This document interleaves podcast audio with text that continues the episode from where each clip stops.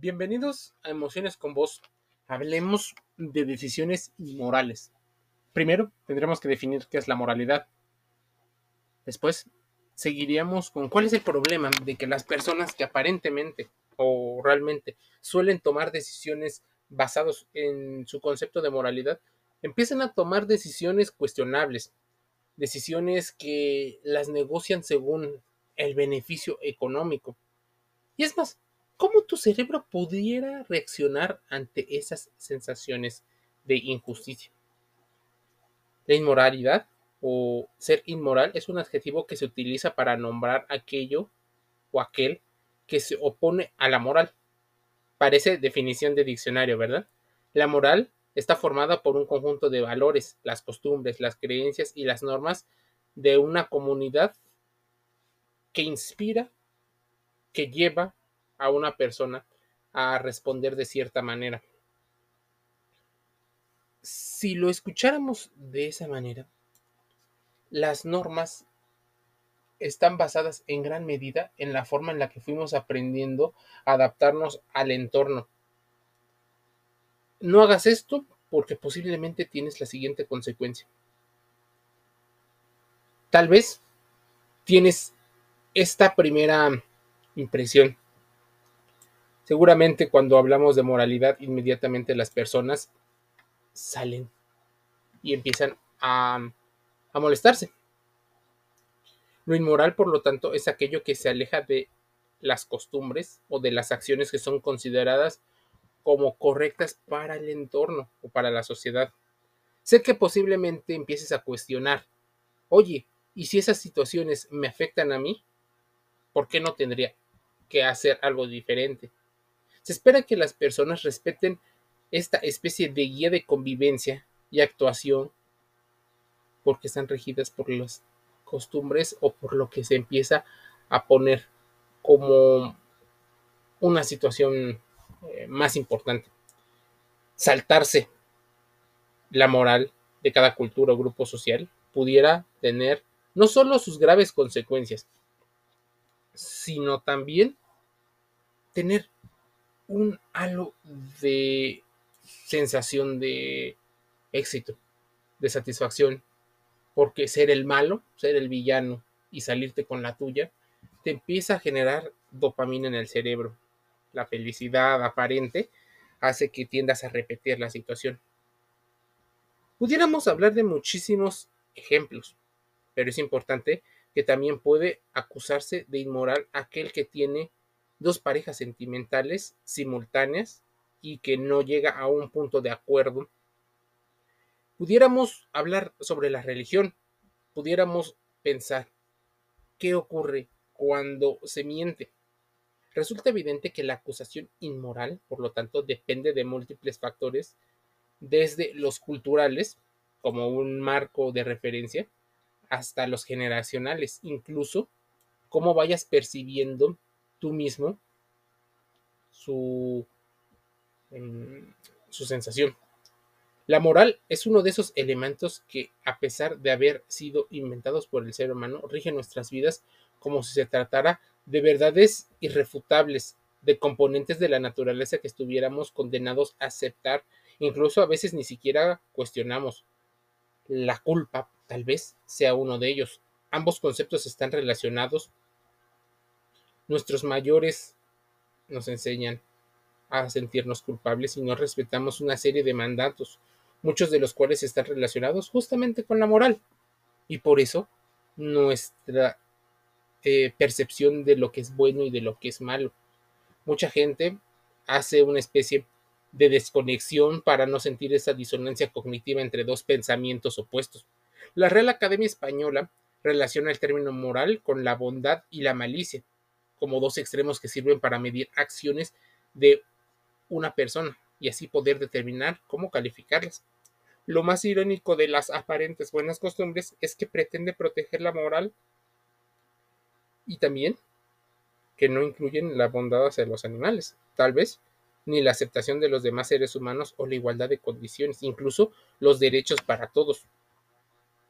Es muy curioso que dependiendo quién dicte o quien esté en la cima del poder, sea quien ideológicamente cambia el concepto de lo que es bueno y de lo que es malo.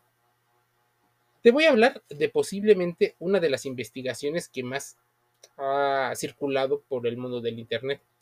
Revela que las reacciones humanas ante las situaciones de injusticia se producen de manera automática debido a un aumento de la amígdala cerebral.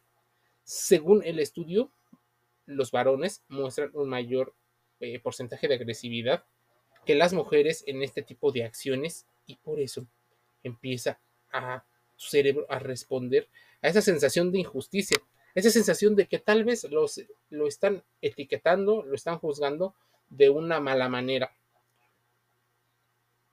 Cuando una persona se niega a compartir algo con otra, el cerebro de esta última tiene mecanismos que le provocan una reacción automática, vinculada con la que se considera justo o injusto, según revela la investigación europea publicada por el PLOS Biology.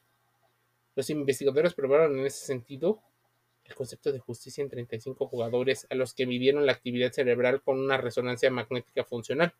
El juego consistía en que un jugador propone a otro una suma fija de dinero para compartir entre los dos. Este último puede aceptar la sugerencia o coger el dinero y rechazarla, en cuyo caso ninguno de los jugadores o ningún jugador recibe nada. Si la suma a repartir fueran, por ejemplo, 100 coronas suecas, que es donde se hizo la investigación, y se divide entre dos, pues le tocarían de 50 a 50. El Instituto eh, Karolinska de Estocolmo realizó esto y se dio cuenta que, sin embargo, si un jugador propone quedarse con 80 y dar a la otra persona 20, se considera injusto. Esto explica que en cerca de la mitad de los casos, el jugador que tiene a recibir el dinero rechace la propuesta, aunque pierda 100 coronas. Gracias a la resonancia, los expertos han descubierto que el área del cerebro encargada de controlar las decisiones financieras se encuentra en la amígdala, y no en la corteza prefrontal ni en la ínsula. Por lo que eh, esta región regula sentimientos de ira, de miedo y también reacciona ante las injusticias. Responde emocionalmente mucho más que lo que creemos es una compra racional o una decisión mucho más racional. Ahí es donde las emociones empiezan a... Te puedes sentir triste, te puede ganar la ira, aunque al principio te sentías tranquilo, te dio alegría. Incluso pudieras llegar a sentirte emocionado. Pero, ¿qué pasa si uno se acostumbra a estos estímulos? Bueno, el aburrimiento puede ser una de las situaciones más eh, alarmantes. El enfado y el enamoramiento pudieran tener la misma zona de respuesta en tu cerebro ante esas situaciones de por qué la gente moral toma decisiones inmorales. Te voy a citar otro estudio, otro artículo. Le escribe Ron Carucci, que se llama Why Ethical People Make Under Ethical eh, Choice, publicado en Harvard Business Review en el 2016 discute las razones por las cuales las organizaciones, y ya no solo los individuos, pueden provocar que las personas se eh, tomen consideraciones morales, incluso aquellas que llegan a tomar decisiones inmorales. Karushi destaca cinco. Inseguridad psicológica para denunciar o disentir de la opinión de los demás. Presión excesiva presión tal vez social, para alcanzar metas de desempeño poco realistas. Objetivos en conflicto provocan una sensación de injusticia. También considerar que hablar de ética solo es oportuno cuando hay un escándalo en marcha y porque no hay un ejemplo positivo a la vista del cual nos podamos basar y utilizarlo como guía.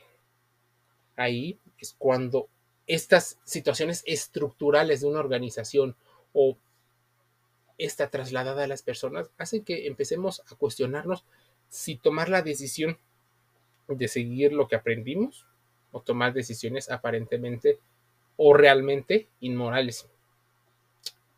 Piénsalo, reflexiónalo, es importante para la inteligencia emocional, para que comprendas y reflexiones un poco.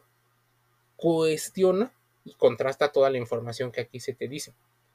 Puedes ir con un psicólogo si tienes mayores dudas sobre la salud, sobre todo la salud emocional. Emociones con voz está gratis en Spotify, en Google Podcast, en Amazon Music Audible, en Apple Podcasts, iTunes, Deezer, iHeartRadio, YouTube. Búscanos, Emociones con Voz, haciendo las reflexiones del día de hoy. Nos escuchamos el día de mañana.